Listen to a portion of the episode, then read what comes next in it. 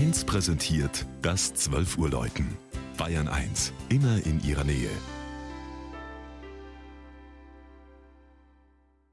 Es ist 12 Uhr. Das Mittagsläuten kommt heute aus Augsburg-Göckingen. Marianne Beach hat die 300 Jahre alte Pfarrkirche St. Georg und Michael besucht.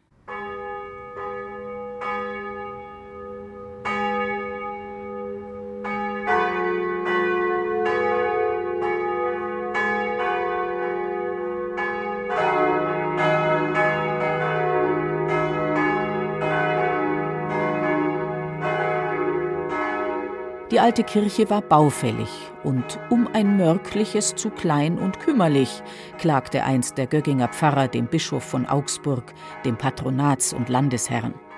Mit Erfolg. 1713 wurde der Grundstein für das neue Kirchenschiff gelegt. Ein großzügiger, heller Raum empfängt den Besucher. Zartfarbiger Stuck und marmorierte Lisenen schmücken Wände und Decken. Den einheitlichen Eindruck verdankt die Kirche dem einfühlsamen Zusammenwirken neubarocker und barocker Künstler. Kaum zu glauben, dass der von den Kirchenpatronen flankierte prächtige Hochaltar erst 1928 geschaffen wurde, nach der Verlängerung der Kirche. Der Turm mit dem dreistimmigen Nachkriegsgeläut verweist auf den Vorgängerbau. Die fünf Untergeschosse mit Rundbogen und Kleeblattfriesen stammen aus dem 13. Jahrhundert. Geginga wird erstmals 969 erwähnt. Der Ortsname mit Ingen und ein ausgedehntes alemannisches Gräberfeld belegen eine Ortsgründung spätestens im 6. Jahrhundert an der alten Römerstraße von Augsburg nach Kempten.